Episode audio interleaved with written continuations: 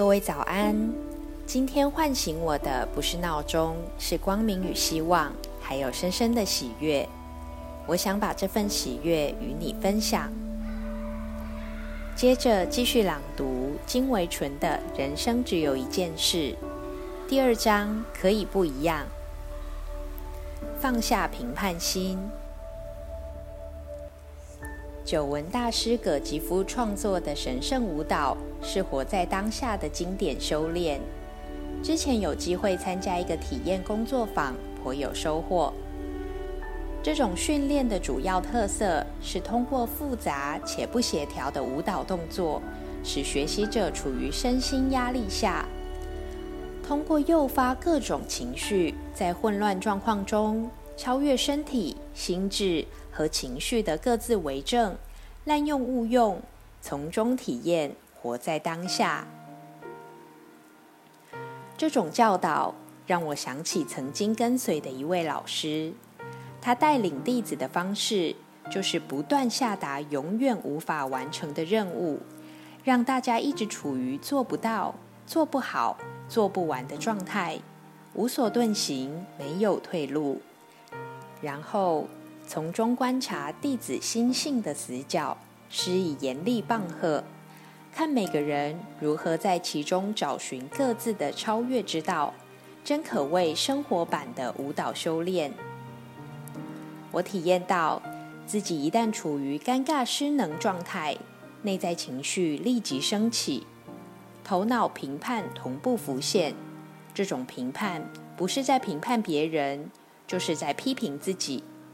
负面情绪和头脑评判一旦出现，人就完全疏离于当下，陷入手足无措、进退失据的窘境中，效能低到无以复加。其中有两个一闪而过的念头，我自己也吓了一大跳。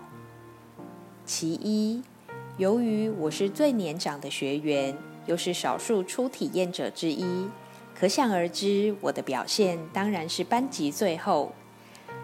但我每每看到别的学员做错时，内心居然闪过“真蠢”的念头。这种在高压慌乱情境中无意识闪过的念头，十分细微，但相当真实，也幼稚到极致。自己明明是全班最蠢的人，居然嫌别人蠢，这真的是我吗？其二，由于我跟不上进度，记不住动作，只好跟着前面的优等生一样画葫芦，免得被老师揪出来。但模仿对象偶尔出错时，我脑中居然闪过“搞什么鬼”的念头。想想看，自己完全不会模仿别人，居然还埋怨别人偶尔出错，这是什么态度？这真的是我吗？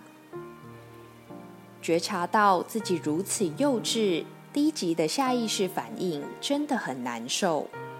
枉费活了一大把年纪，还号称正在精进学习，竟然如此不堪。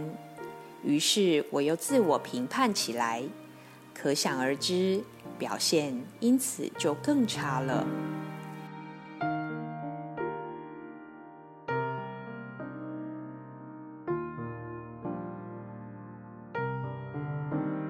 在这样一次又一次的觉察中，我完全看到评判心是如何的碍事。